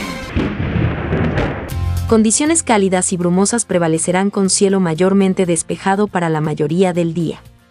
Sin embargo, los efectos locales, el calor diurno y la presencia de una vaguada en los niveles altos resultará en desarrollo de aguaceros en la tarde con una leve posibilidad de tronadas aisladas en el interior de la isla. Las condiciones marítimas continuarán picadas con oleaje hasta 6 pies y vientos entre 15 y 20 nudos. Por lo tanto, los operadores de embarcaciones pequeñas deben ejercer precaución. Los visitantes de las playas deben ejercer precaución a través de la mayor parte de las playas locales a través de la costa oeste de Puerto Rico. En la red informativa de Puerto Rico, este fue el informe del tiempo. La red le informa. Señores, regresamos a la red le informa, el noticiero estelar de la red informativa edición de hoy jueves. Gracias por compartir con nosotros. Vamos a continuar escuchando al gobernador Pedro Pierluisi y hablando de otros temas en su conferencia de prensa. Habló sobre la juramentación de Ricardo Rosselló como delegado estadista y habló también sobre el pedido reiterado que hacen muchos sectores a que renuncie el secretario del Departamento de Recursos Naturales, Rafael Machargo, sobre todo por lo que ha sido eh, la situación de atender las gomas y sobre lo que tiene que ver con algunas construcciones que se han estado haciendo en las costas en donde no se ha fiscalizado. Esto dijo el gobernador sobre particular. Gobernador, ¿qué le parece finalmente la certificación del gobernador Ricardo Rosselló? Bueno, el tribunal la permitió, eh, tomó posesión del cargo, juró en el día de ayer. Ahora lo importante es que se una a los otros cinco delegados y delegadas y los seis delegados hagan su trabajo, es decir, eh, aboguen en el Congreso y en todos los foros disponibles por la igualdad para los ciudadanos americanos de Puerto Rico. Pero no me preocupa que la manera en que ha llegado a ser certificado, las impugnaciones pendientes, los documentos que se contradicen en términos de residencia y domicilio, le resten credibilidad a la hora de ir a invocar, resten al, movimiento de la. No, es que todos están enfocados en la meta común. La meta común es esa igualdad que, que garantiza la estabilidad. Y, y así que todas esas voces eh, eh, aportan. Eh, los seis eh, son diferentes. Cada uno tiene sus destrezas y, y su, y su acceso Pero y su... específicamente el, exactamente el acceso, ¿no cree que se imposibilite precisamente por los problemas de impugnación? No, tiene, tiene amplio acceso, como quiera que sea, y es muy reconocido y, de y conoce, ¿no? conoce el tema muy bien, puede argumentar a favor de esa igualdad eh, muy bien, al igual que los demás, cada uno otra vez se complementan unos a otros, hay gran diversidad en esa delegación, lo importante es que ahora cumplan su cometido, Prafa le va a dar todo el apoyo que necesitan la oficina del gobierno en Washington y, y rendirán sus informes según requiere la ley cada 90 días que yo voy a recibir. Eh, quiero ver que estén eh, trabajando a tiempo completo en esto como la ley lo pide.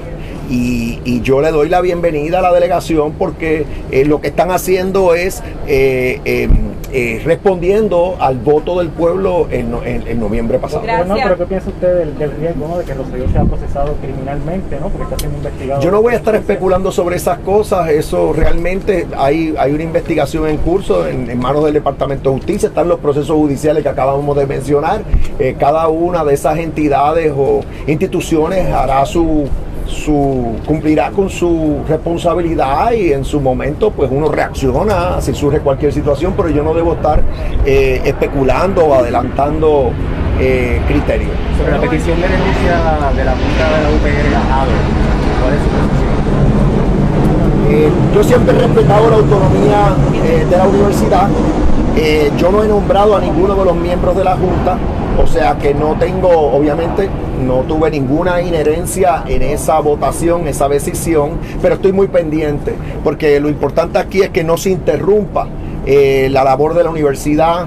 Eh, la universidad es clave para el futuro de Puerto Rico, siempre ha contado con mi apoyo, le hice la asignación de 94 millones de dólares de fondos federales precisamente para que no se afectara como resultado de las decisiones de la Junta de Supervisión.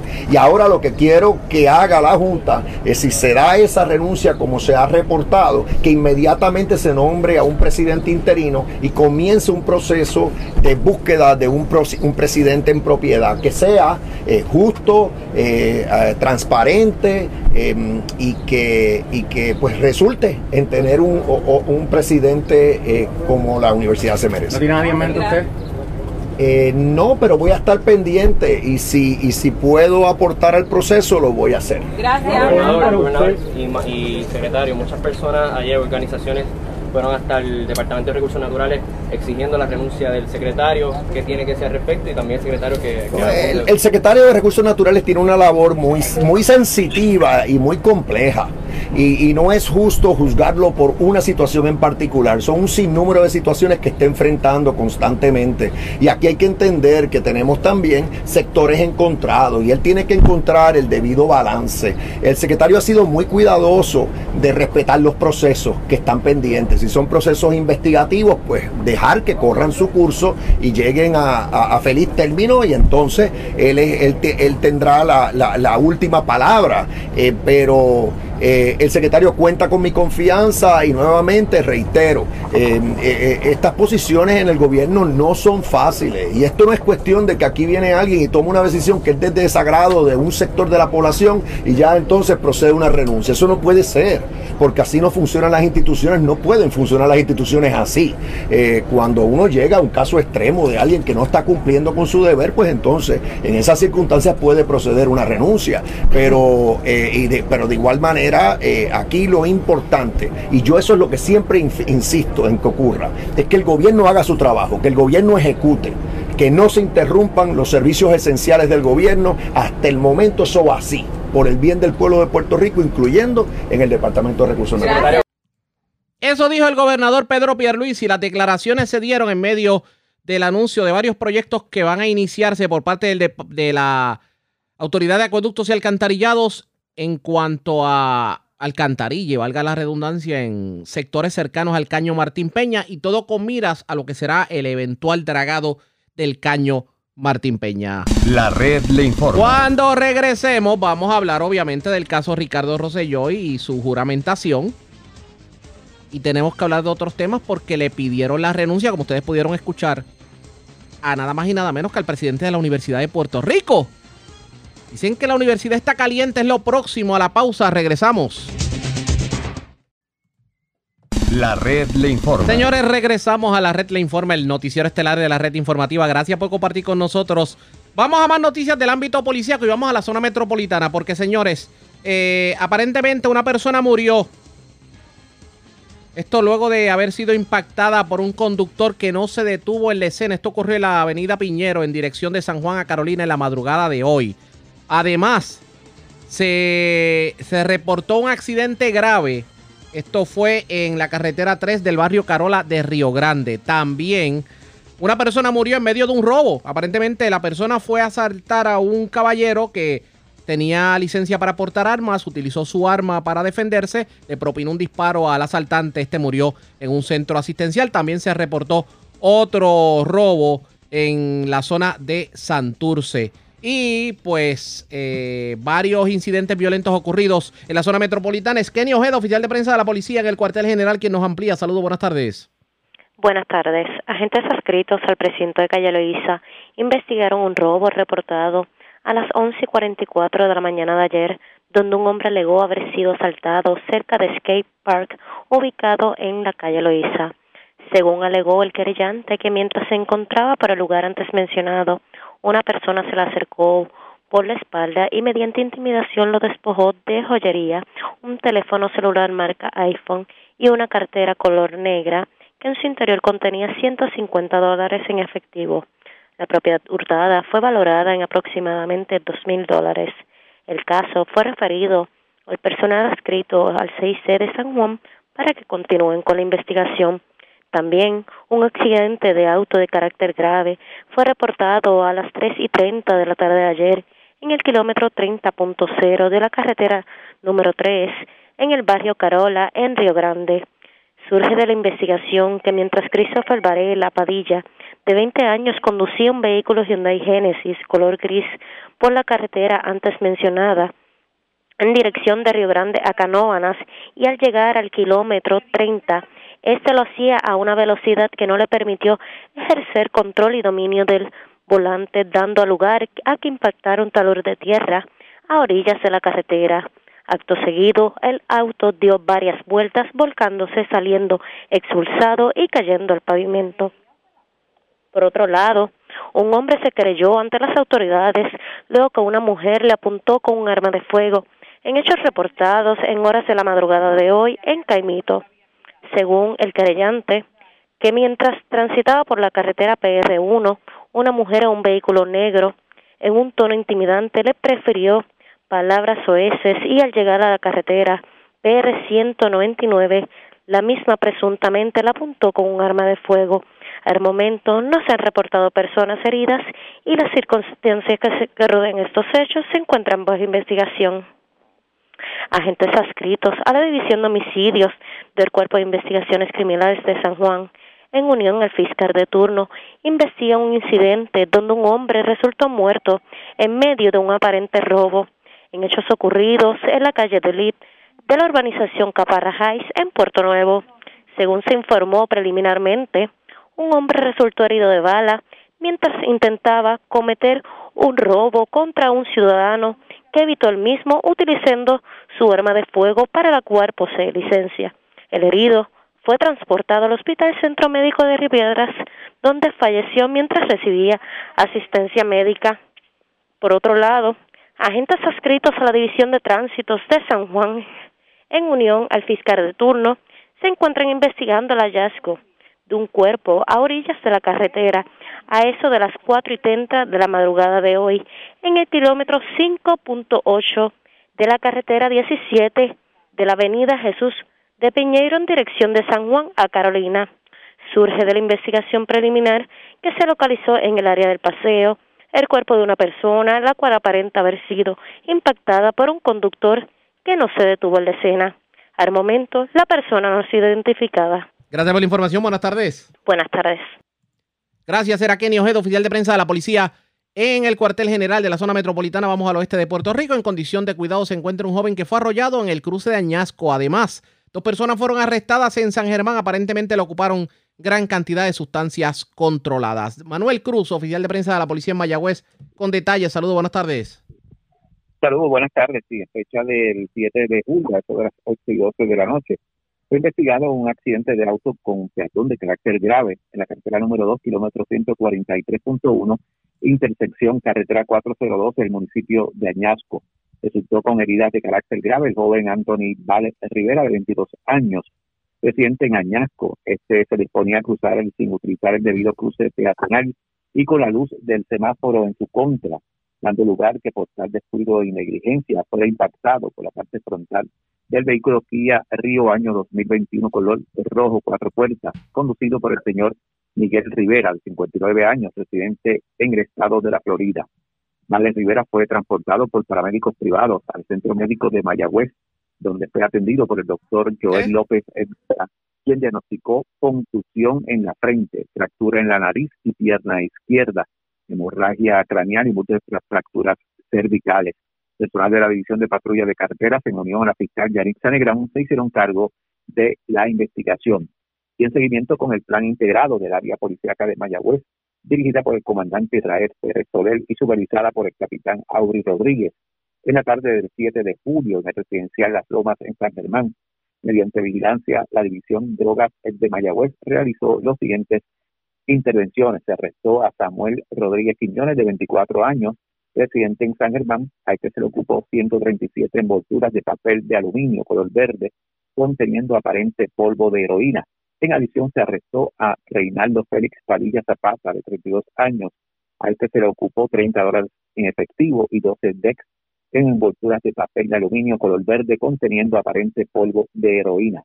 Caso consultado por la fiscal Yanitza Negrón, quien instruyó dejarlos en la celda hasta el día de hoy para la erradicación de cargos por violación a la ley de sustancias controladas. Agentes interventores, Nelson Mercado Lugo, Abdel Torres Román, el sargento José Chaparro Torres y el sargento Luis Aponte García. Gracias por la información. Buenas tardes. Buenas tardes.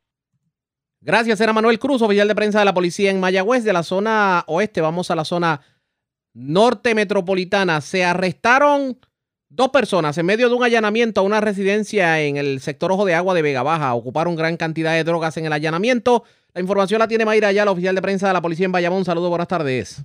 Sí, buenas tardes. La información que tenemos es eh, que en horas de la madrugada de hoy agentes de la División de Drogas Metropolitana en unión a la unidad de K9 y el personal de SWAT de la Policía Estatal y Municipal de Guaynabo diligenciaron eh, varias órdenes de allanamiento en el barrio Ojo de Agua en Vega Baja, en las que se arrestó a una pareja ocupándose dinero y sustancias controladas.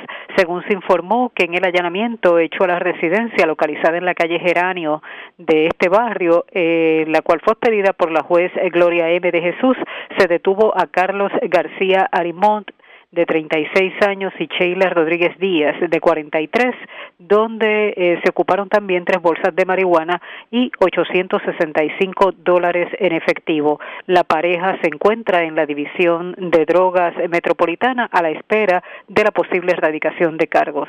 Gracias por la información. Buenas tardes. Buenas tardes. Gracias, era Mayra el oficial de prensa de la policía en Bayamón. De la zona metropolitana vamos al norte de Puerto Rico. Dos personas fueron acusadas de violencia de género. Una fue arrestada, ya había sido acusada previamente, fue arrestada en Arecibo. La otra fue arrestada luego de agredir a su compañera en un hecho ocurrido en Ciales. Wanda Vázquez, oficial de prensa de la policía en Arecibo con detalles. Saludos, buenas tardes. Sí, gracias, muy buenas tardes. Pues la División de Arrestos Especiales del área de Arecibo, la agente Mindo Acevedo logró el arresto de Luis R. Torres Rodríguez, de unos 32 años de edad y residente del pueblo de Arecibo. Contra este poseía una orden de arresto por violencia doméstica, por maltrato agravado. Este tenía una fianza de 75 mil. Este caso fue llevado hacia el honorable juez Francisco Santiago López del Tribunal de Arecibo, quien luego pues, de, escuchar la prueba y de diligenciar la orden de arresto contra Torres Rodríguez, fue dejado bajo libertad a través de la oficina de OSAC con un grillete eh, electrónico con supervisión electrónica. El mismo este tiene la eh, fecha preliminar pautada para el día 21 de junio. Para la fecha del 30 de junio del corriente año, en el área de Atillo, este individuo alegadamente pues, chocó con su vehículo a su expareja y le rompió el cristal del mismo. Por otra parte, otro caso de ley 54 que fueron radicados ayer en horas de la tarde. Esto fue contra Roberto L. Santana Serrano, de 26 años de edad y residente del pueblo de Ciales. El caso fue llevado ante la juez Ángela Díaz Escalera del Tribunal de Arecibo, que luego de escuchar la prueba determinó causa y le impuso una fianza de 15 mil. También este prestó la misma hasta la vista preliminar pautada el próximo 21 de julio. También para la fecha del día martes 6 de julio del corriente año, este en la calle eh, Palmer del mismo pueblo de Ciales, alegadamente este el acusado agredió a su expareja. Esa es la información que tenemos hasta el momento. Gracias por la información, buenas tardes. Igual. Era Wanda Vázquez, oficial de prensa de la policía en Arecibo, de la zona norte, vamos a la zona noroeste de Puerto Rico porque se arrestaron dos personas en el sector El Macetazo de Aguadilla en medio de un allanamiento. Además, se erradicaron cargos criminales contra un joven de 18 y un adolescente de 16 a quien se le atribuye el asesinato de la joven trans que se dio en una cancha de baloncesto en la zona de Moca. Diana Hilerio, oficial de prensa de la policía en Aguadilla, con detalles. Saludos, buenas tardes. Sí, buenas tardes, gracias, Elina, que sintoniza. ¿Cómo informaste? Eso es así, como parte de la continuación del plan de seguridad integrado del área policial de Aguadilla, dirigida por el teniente coronel Rolando Trinidad Hernández, en horas de la noche, personal de la División de Drogas llevaron a cabo una orden de registro y allanamiento en una residencia ubicada en la carretera interior, sector El Macetazo, en Aguadilla, donde se arrestó dos personas, se le ocupó una pistola, dos cargadores y 40 municiones 9 milímetros. Los arrestados fueron identificados como Félix Pardo Hernández, de 23 años de edad, residente de ese lugar, y Alex Ovier Muniz Blasquez, de 21 años, residente del poblado San Antonio de ese pueblo. Primeramente, en la redacción se había indicado que la agencia federal, el TIES, asumiría la jurisdicción de este caso, pero se nos informó que la división de droga eh, continuará con el curso de la misma durante la tarde de hoy ante la Fiscalía de Aguadilla me informó el sargento Luis Acevedo Valentín de la División de Drogas. Y por otro lado, la División de Homicidio del Cuerpo de Investigaciones Criminales y la Fiscalía Local sometieron cargos por los delitos de asesinato, ley de armas y amenaza contra Melvin Nieves López, de 18 años de edad, y Leonardo Soto Bucle, conocido como el Leo, de 16 años, residentes de Moca, autores del asesinato de la joven mocana Angélica Marín Méndez Arrocho, conocida como Jumpy, de 19 años, quien fue ultimada por estos de varios disparos la noche del 5 de marzo del pasado año en un complejo deportivo ubicado en el sector El Limón del barrio Cuchillas de Moca. El agente Jari Muñiz de la División de Homicidio supervisado por el Ariel Muñiz y el teniente Orlando Camacho, a su vez dirigido por el capitán Eduardo Rivera González, director del Cuerpo de Investigaciones Criminales, lograron enumeración a los fiscales Belinda Brignoni y Armando Alonso, adscrito a la Fiscalía Local, y Gilberto Gelbolini de la Unidad de Crímenes Cibernéticos del Departamento de Justicia, esclarecer estos hechos y reunir evidencia acusatoria contra ambos imputados para ser juzgados como adultos. Presentando la prueba ante el juez Juan Guzmán Escobar del Tribunal de Aguadilla, quien tras analizar la misma determinó causa en todos los cargos, imponiéndoles a, la, a los ahora acusados una fianza global de 190 mil dólares, la que no prestaron e ingresados en las instituciones menores de Ponce y Villalba. Como siempre, desde la comandancia les informó su oficial de prensa, la gente de. Gracias por la información. Buenas tardes. Buenas tardes. La red le informa. A la pausa regresamos a la parte final del noticiero estelar de la red informativa.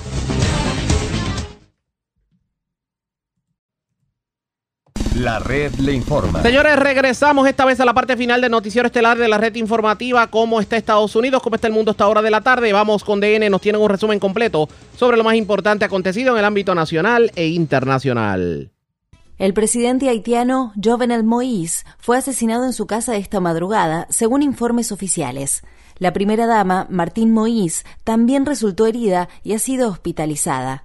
Moïse había estado en el cargo desde 2017, pero desde 2018 se enfrentaba a manifestaciones multitudinarias que denunciaban la corrupción del gobierno y exigían su renuncia. Grupos de defensa de los derechos humanos declararon que Moïse era el responsable de la brutal represión contra los manifestantes y otros críticos del gobierno. A principios de 2021, la oposición acusó a Moïse de orquestar un golpe de Estado para permanecer en el poder después del 7 de febrero, la fecha en la que terminó oficialmente su mandato. No obstante, Moïse se aferró al poder con el apoyo del gobierno de Biden. Las manifestaciones populares contra Moïse se habían intensificado recientemente. La agencia de noticias Associated Press declaró que el presidente del distrito de Brooklyn y ex oficial de policía, Eric Adams, es el ganador de las elecciones primarias del Partido Demócrata para el próximo alcalde de la ciudad de Nueva York. El último recuento, que incluía la mayoría de los votos emitidos por correo, le dio a Adams la victoria ante la ex comisionada de saneamiento Catrín García por un punto porcentual, lo que equivale a tan solo 8.426 votos. Adams, quien sería el segundo alcalde afroestadounidense de la ciudad, llevó a cabo una campaña para la nominación defendiendo ideas cercanas al sector derechista de su partido y se ha comprometido a combatir el crimen. Adams también es conocido por su apoyo a las escuelas privadas que reciben financiación pública y a la industria de los bienes raíces. Mientras tanto, los escrutinios actualizados de las contiendas para el Consejo Municipal muestran que las mujeres van camino a representar una mayoría por primera vez en la historia. La periodista ganadora del premio Pulitzer, Nicole Hannah Jones, ha rechazado la oferta de titularidad catedrática de la Universidad de Carolina del Norte en Chapel Hill y en su lugar aceptará un puesto de docente en la Universidad Howard, ocupando la nueva cátedra en periodismo y raza de la Fundación Knight. En un inicio, la Universidad de Carolina del Norte le había negado la titularidad catedrática a Hannah Jones, conocida por su trabajo en el proyecto 1619 del periódico The New York Times. Hannah Jones habló el martes con Gail King de la cadena CBS News.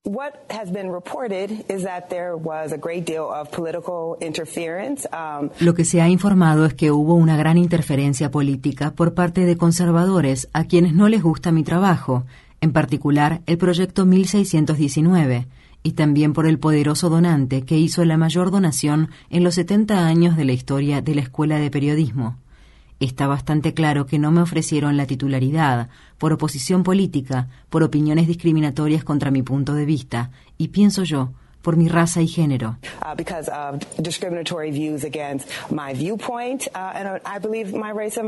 El aclamado escritor y periodista Tanahasi Coates se unirá a Howard, la destacada universidad afroestadounidense, junto a Nicole Hannah Jones. Visite democracynow.org es para obtener más información sobre este tema.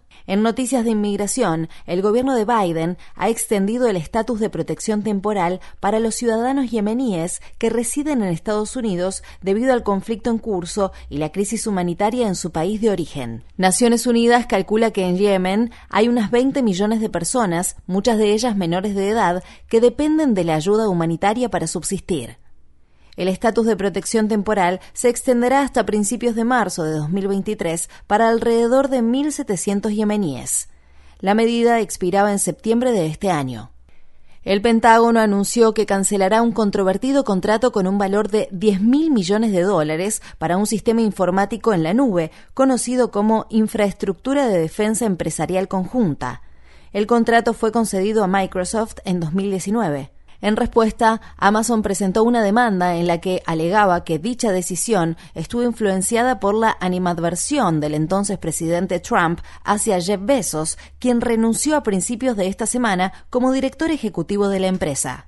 Después del anuncio del martes, las acciones de Amazon se dispararon en medio de especulaciones de que la compañía recibiría parte o la totalidad de un nuevo contrato con el Pentágono. El canal de televisión Bloomberg informó que la riqueza personal de Bezos aumentó en 8.400 millones de dólares en un solo día. Altos funcionarios estadounidenses recibieron el martes al hermano del príncipe heredero de la corona saudí, Mohammed bin Salman.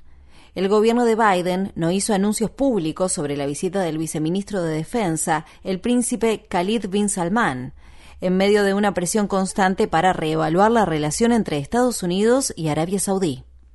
Un informe de inteligencia publicado en febrero reveló que Mohammed bin Salman había aprobado directamente el asesinato del periodista del periódico The Washington Post, Jamal Khashoggi, en 2018. La secretaria de prensa de la Casa Blanca, Jen Psaki, dijo a los periodistas el martes que Estados Unidos reafirmaba su compromiso con la defensa de Arabia Saudí y con la alianza de larga data entre ambos países.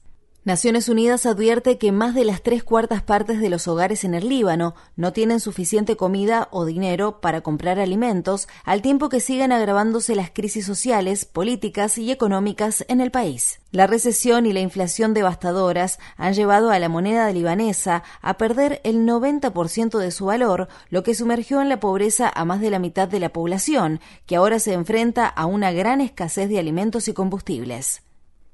El Banco Mundial dice que la situación en el Líbano es una de las peores depresiones económicas de la historia moderna.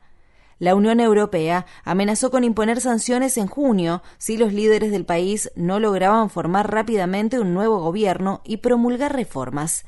El primer ministro interino libanés, Hassad Diab, quien renunció a su cargo luego de la trágica explosión en el puerto de la ciudad de Beirut en agosto de 2020, hizo otra grave advertencia esta semana.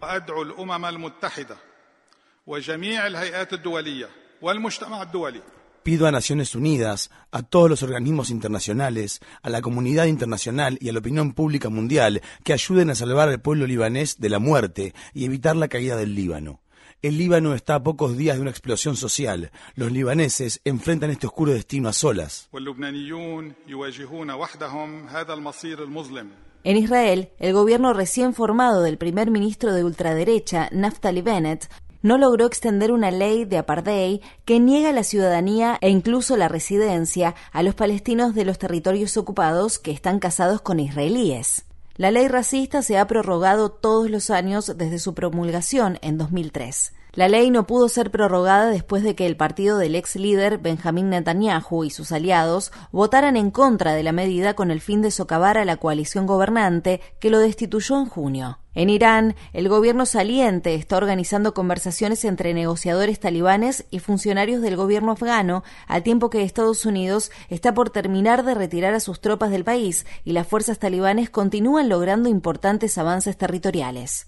Decenas de miles de familias han huido de sus hogares en las últimas semanas. El ministro de Relaciones Exteriores, Mohammad Javad Zarif, dijo que los afganos deben tomar ahora decisiones difíciles para el futuro de su país, después de dos décadas de la intervención fallida por parte de Estados Unidos. En India, Naciones Unidas está denunciando la muerte reciente del padre Stan Swami, sacerdote jesuita y activista por los derechos humanos de 84 años de edad. El sacerdote había sido acusado bajo la polémica ley antiterrorista de India. Swami fue arrestado el año pasado por su trabajo de defensa y lucha por los derechos tribales, acusado de tener vínculos con un grupo radical de izquierda que, según la policía india, instigó hechos de violencia en 2018. Swami falleció el lunes en un hospital de la ciudad de Mumbai antes de una audiencia en la que se determinaría su libertad bajo fianza. A Swami le habían negado anteriormente la libertad bajo fianza a pesar de que tenía problemas de salud, incluso la enfermedad de Parkinson. Estas fueron las palabras expresadas por Sitaram Ichuri, el líder del Partido Comunista de India. Consideraría que esto es prácticamente una muerte bajo custodia y bajo la custodia de un gobierno por acusaciones que ni siquiera se habían aclarado o incluso probado. Swami llevaba detenido más de ocho meses. En México, activistas en defensa de los derechos humanos exigen justicia para otro defensor de la tierra indígena asesinado en el estado sureño de Chiapas. Simón Pedro Pérez López fue asesinado a disparos el lunes por la mañana cuando se dirigía a un mercado local con su hijo. Pérez López era expresidente de Las Abejas, un grupo antiviolencia de la localidad de Acteal que defendía a las comunidades indígenas y a su tierra. En Colombia, 10 integrantes de las Fuerzas Armadas y un civil han sido acusados de asesinar a por lo menos 120 personas, hacer desaparecer a dos docenas y afirmar falsamente que las víctimas eran guerrilleros que habían muerto en combate. La acusación del martes constituye la primera vez que el Tribunal de la Jurisdicción Especial para la Paz de Colombia acusa a militares involucrados en lo que se conoce como el escándalo de los falsos positivos, en el que se hizo pasar a las víctimas de miles de ejecuciones extrajudiciales por rebeldes de izquierda que habían muerto en combate. Estos falsos positivos tenían el fin de aparentar que el ejército colombiano estaba ganando el conflicto respaldado por Estados Unidos contra las Fuerzas Armadas Revolucionarias de Colombia, conocidas como la FARC. La red le. Señores, enganchamos los guantes. Regresamos mañana viernes a la hora acostumbrada, cuando nuevamente a través de Cumbre de Éxitos 1530, de X61, de Radio Grito y de Red 93, que son las emisoras que forman parte de la red informativa, le vamos a llevar a ustedes resumen de noticias de mayor credibilidad en el país. Hasta entonces, que la pasen bien.